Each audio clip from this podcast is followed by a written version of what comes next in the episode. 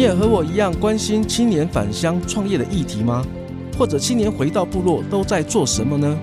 我是马耀，每个礼拜天晚上十二点，我在阿利安九六点三原住民族广播电台以及各大 Podcast 频道，我用三十分钟的时间与你分享原乡青年创业的心路历程，让你看见原乡逐梦的精彩故事。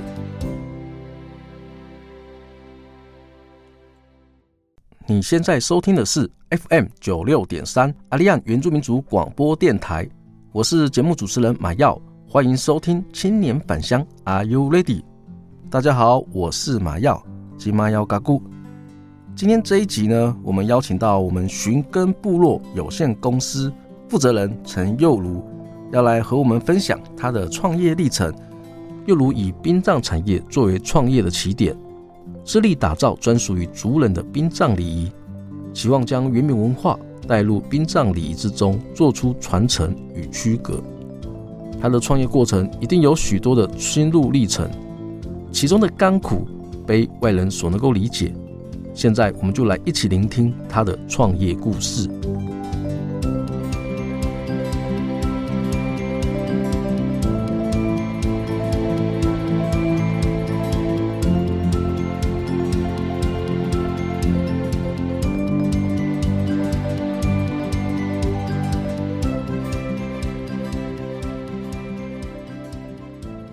爱好萨利嘎嘎马布隆及达巴古拉斯贡南南干古。大家好，我是陈又如。我为什么会想要创业？是因为我们我从开始读送行者技能班开始，然后老师他们都会讲一些就是很多族群的一些殡葬礼俗。然后可是后来我一直发现说，他为什么别人都有殡葬礼俗，可是他们都从来没有提过我们原住民的殡葬礼俗这样。那我就很好奇，我们原住民应该也有自己的殡葬文化。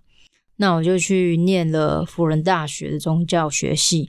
那是因为我的目标就是我想要写一个论文，就是我们部落的殡葬嘛，然后顺便去研究。然后结果发现，其实我们原住民其实有我们的殡葬文化，只是没有人现在目前没有殡葬业从这样子下去做。诶，有啦，在那个我们花莲的那叫什么？诶，里绕里绕部落，他们那边还是有巫师，那他们也会配合业者，就是殡葬业者去做，但是其实很少很少。那所以这样子，我其实觉得蛮可惜的，就看着我们的殡葬礼仪，真的原住民的殡葬礼仪真的快要消失了。但我就一直，我就在想说，那我们。你看，如果现在因为我在台北设立公司、开公司，那我不可能说像我们里绕部落这样子请巫师上来做这这些仪式嘛。嗯。那我们可不可以把我们的殡葬元素带到我们的，比如说告别式？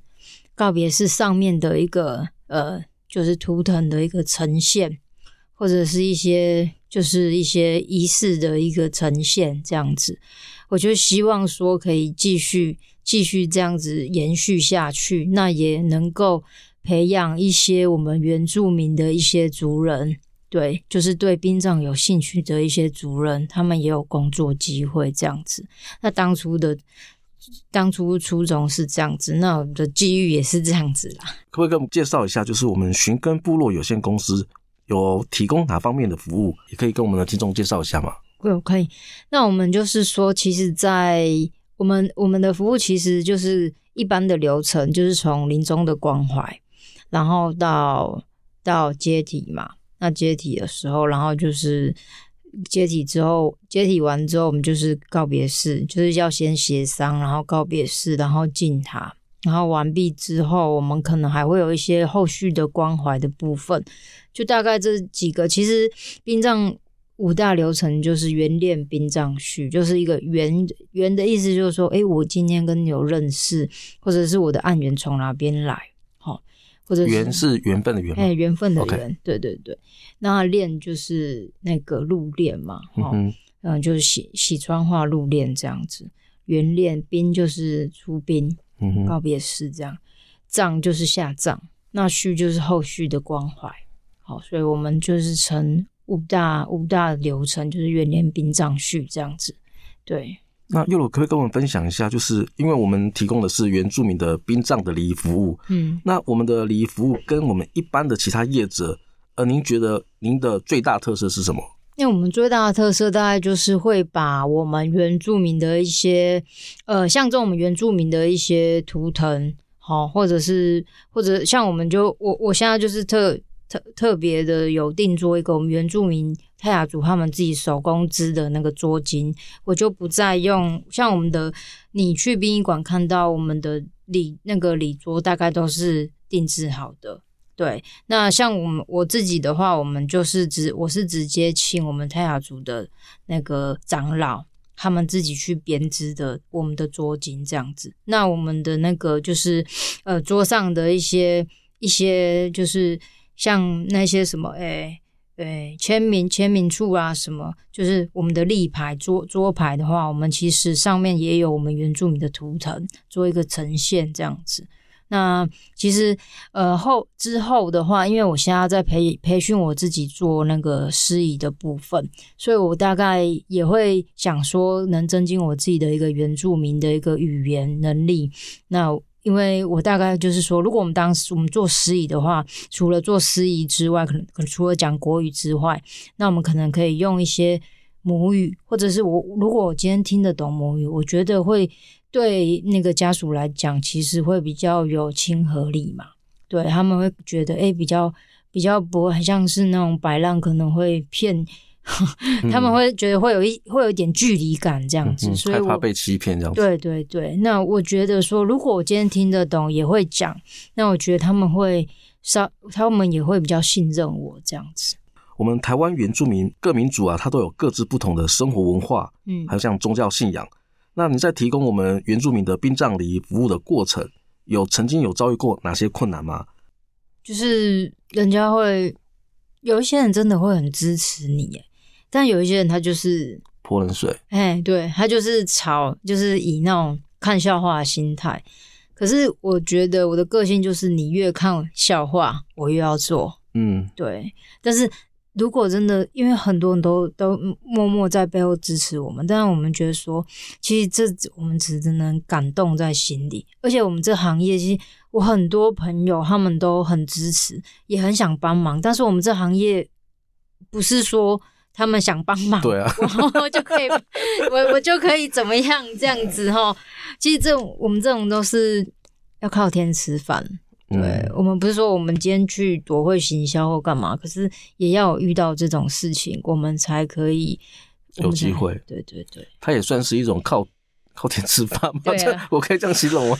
对啊，我们不是说说啊，今天国王，你今天要，你今天真的很想要帮我或怎么样？那对，真当然你很想帮我，你也很挺我，但是你爱莫难助啊。嗯，对啊，因为我们这行业不是说 我今天一直跟你讲，你只要、嗯。你只要给我钱或干嘛，我就可以怎么样怎么样。嗯、我这、嗯、我们这种行业真的跟别的行业是不太一样的。其实它也是需要一个缘分啊。对对对，其实它需要一个缘分。其实所以很多，其实在这个创业过程，其实有一些有几件，其实我们都有在接洽，但是有一两件还是被别人接走。但是我觉得说啊，也没关系，其实这个都是缘分。对，嗯、是你的就是你的啊。对对啊，所以。这部分还真的是需要一个很强大的一个心理建设。对，嗯，对啊，因为毕竟我们又不是什么餐饮业或是什么，对啊，我们可以推广到哪个地方去，或者是啊，你跟我捧场，你跟我买个买个十个便当、二十个便当这样，这也不是这样子可以解决我们的那个我们的业绩的问题。而且他也不是说想冲业绩就能够冲得起来，他也不太适合，他也不是这种方式。对，那就是说，哎，如果。今天今天有朋友也会想啊，那那这样子的话，到底要怎么去帮我？所以大家其其实心里都一直一直很认同啦，但是真的就是爱莫难助，对啊，我们也不能说我们我们其实我们这业绩要好，就是等于是在会不会是在诅咒或者是怎么样？对啊，所以我们这行业其实比较特别啦。所以这也是你有什么为什么会去呃设部落大学去开班？去开这样的课程，其实也是希望能够跟我们的客户去做一个沟通，让他们了解那因为也因为了解。知道说，对于我们的殡葬礼仪有一个很明确的一个认知，嗯，他也才接，他也才很清楚的知道说，未来万一发生意外或家亲人发生意外，他能够很从容的去做这件事情。对，因为其实我其实我们我我蛮惊讶，其实都我我是都在部落大学那边都是跟我们的朋同学很多同学跟朋友，反而是同学跟朋友都在。就是都都有在报名，那我就我就会想说，为什么？其实我有在看，其实因为其实我们这年纪的父母大概都已经六七十岁，可甚至年纪更大，那可能身身体有病或干嘛的，所以他们其实很想要了解这一块了。因为其实哈，我今天讲讲讲白一点，我们今天规划好。都不见得当下可以冷静的思考跟面对，嗯、何况是我们没有规划的情况之下。而且，呃，我要我我想要告诉大家，就是说，其实我不是在诅咒大家，我只是说，棺材是装死人，不是装老人。对，因为有有几次我们的棺材就是装比比较年轻的一些人嘛。那你会觉得说，哎，他平常有在运动啊，身体也感觉很好，怎么会突然这样？我在想说，会不会是现在的环境跟现在的饮食方面，然后造成我们身体的一些负担？那他有一些因，就是就是没有显显现出来的一些病因，可能就会突然的猝死，对吧？也不一定。所以其实我觉得身体健康真的很重要。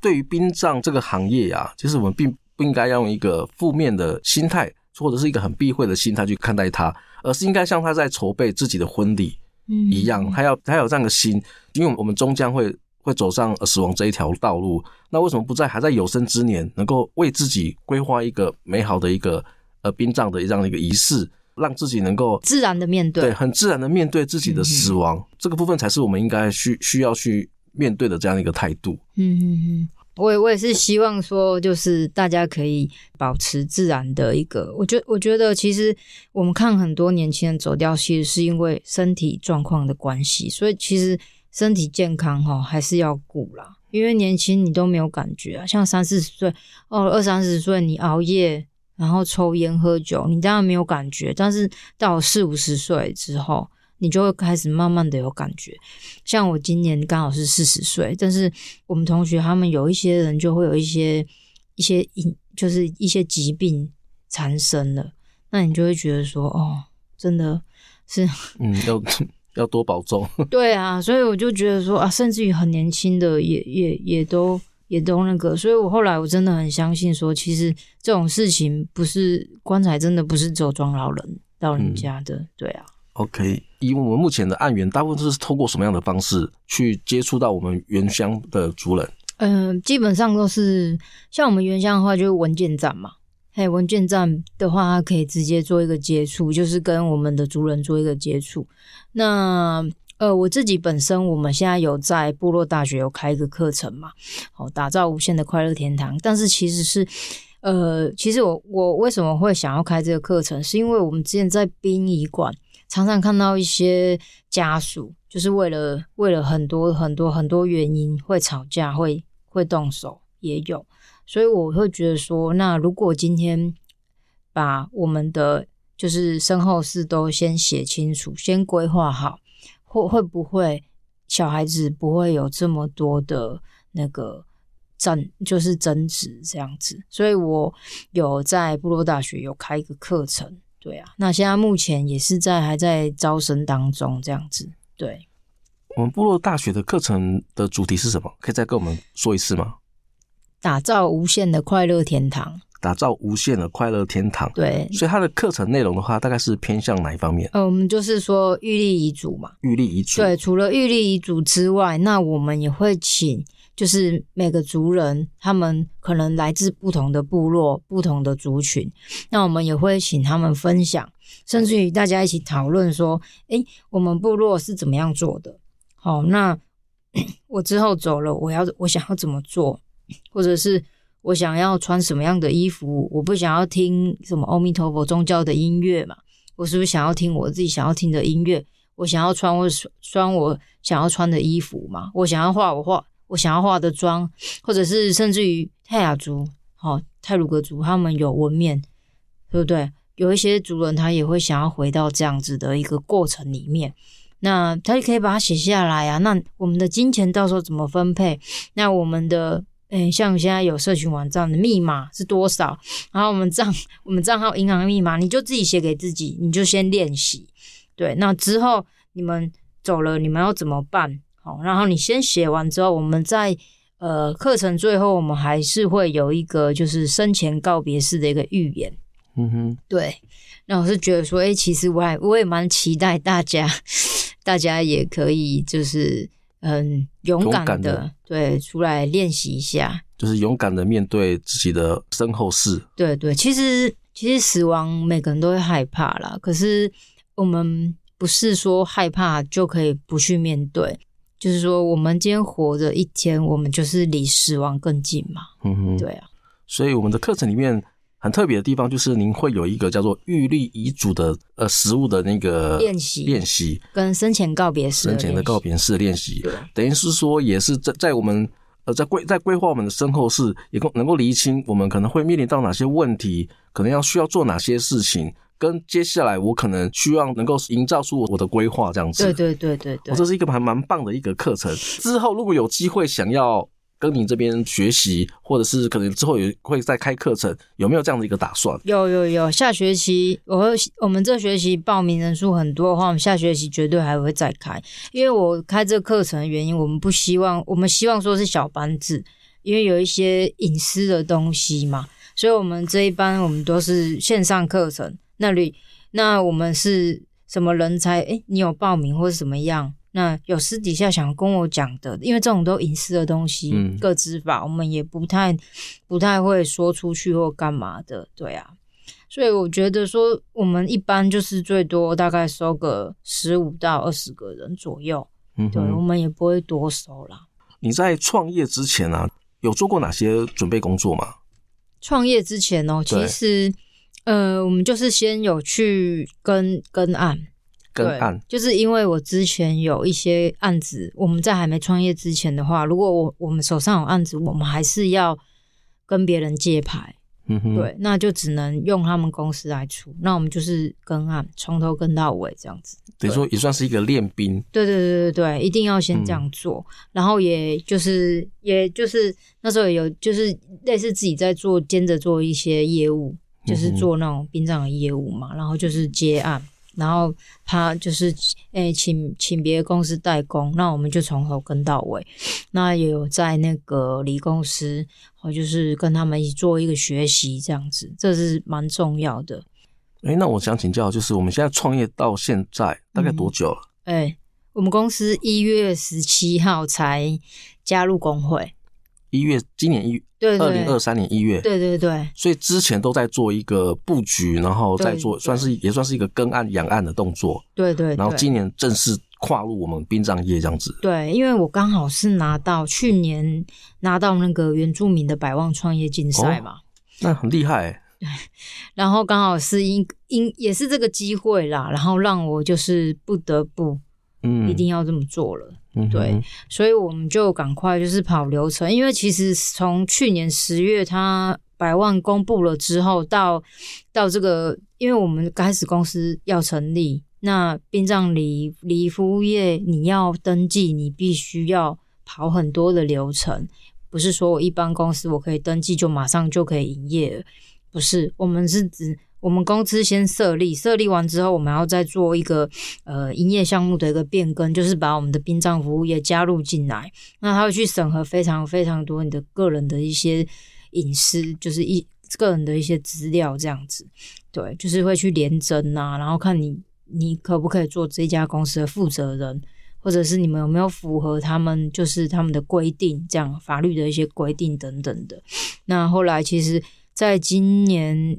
的诶，大概是十二去年十二月底左右才弄好。那弄好之后，你要赶快加入会员。那赶快加入，刚好我们公司登记在新北市的永和嘛，所以我们我们的管辖单位就是新北殡葬工会，所以我们就加入他们的工会嘛，他就会让我们进出这样子。看起来我们殡葬公司要成立，其实还是一个还蛮严谨的一个过程。哦，对，因为它属于特许行业，嗯，对，所以当初其实我知道要一阵子，但是我不知道要那么久。而且我不知道那么麻烦，我以为说直接登记就好。那、嗯、那时候本来是要登记在台北市，就一滨对面，但是那个会计师说不行，因为一滨对面是住宅区，嗯、只要有住的都不行。然后所以殡葬业现在就规定的蛮严格，所以你一定要登记在商业区，对，纯商业区。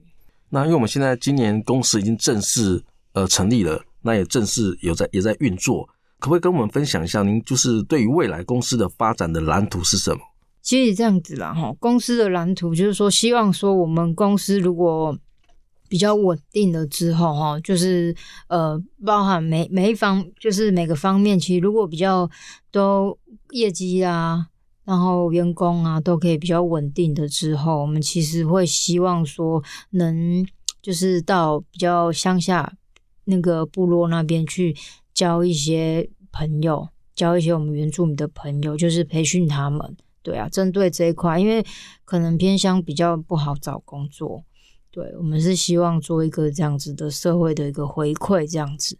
对啊，这是我大概这么想啦。对啊，就是希望能够创造我们族人的就业机会。对对对。那也希望能希望能够也能也能够打造我们我们原住民的殡葬仪式。对对对。就你目前在创业到现在，嗯嗯嗯，你觉得呃最欠缺的是什么，或需要加强哪方面？我觉得都有诶、欸，因为现在草创期啊，就刚开始，其实缺钱缺人，全部都缺。对啦，但是也不不太敢这样说。我相信应该听众朋友也有一些不感兴趣的。嗯、那以你目前如果有人才招募的这样一个需求，您的征才条件是什么？可以跟我们分享一下吗？其实是有心要学啦，学历我真的不是很在意，但是你是真的要学，对，因为我们这个工作可能，嗯，需要二十四小时 stand by，所以我对现在的一一些比较，就是现在年轻人他们的定定性稳定性，我可能会比较 担心。对对对对对，嗯，所以第一个就是。稳定性，这是首要条件。嗯哼。那除了稳定性之外，这些青年或者是有有意踏入我们殡葬行业，他需要做哪方面？初期他可能需要做哪方面的学习，或者培养什么样的一个技能？嗯，他可以先去上我们的一些呃礼仪礼仪的相关的课程啦。对，其实呃现在应该也是职训局那边应该也会有，然后他也可以先。就是考考一下那个丙级，那现在很很像蛮多那个，他们也有很多那个教育单位，他们有在培育这样子的一个，就是乙丙级的一个技能这样子。嗯哼，对，所以也是希望能够呃有有这样一个动机之外，也是希望能够培养这至少也要先培养这样这方面的一些技能。对对对。OK，最后我也想请您这边可以跟我们分享一下，就是以你是一个创业者的一个角色。可以跟我们分享，我们族人他想要准备创业，针对创业这件事情，你可以提供哪方面的建议？呃，我觉得哈，真的要下定决心，对，下定决心，对，就是说，我们今天已经既既然都已经下定决心要创业了，我们就要往前走，对，不管未来会怎样，创业一定很痛很痛，不像我们不像我们就业，然后我们就业就是哦找工作而已嘛，哦。顶多就是被面面试官可能就打枪或是干嘛的，但是其实创业就是创业就是嗯，我要自己，你要自己承担一切。那你被别人请的的话，你就是顶多就是哦，我今天偷懒，我还有薪水可以领。但是我今天创业，我偷懒，可能我没有，我就没有人可以给我薪水。嗯，对，这个心态其实要改变，对，而且要非常非常有勇气，就是。你就一直想你没有退路了，你就是往前冲，但是其实方向也要对，就是坚定自己的目标，对，然后没有退路了，要有这种至少要有这种觉悟，没错没错，这是最重要的。对，好，我们今天非常感谢侑如今天的分享，让我们更能够了解我们原住民的殡葬礼仪的服务，非常感谢大家的收听，今天我们这集就先录到这里，如果你也喜欢我们的节目。欢迎您到各大 Podcast 频道按下订阅，或上网搜寻“青年返乡 Are You Ready” 的粉丝专业，按赞留言分享你的观点。我们再次感谢你的收听，我们下周见，拜拜，拜拜。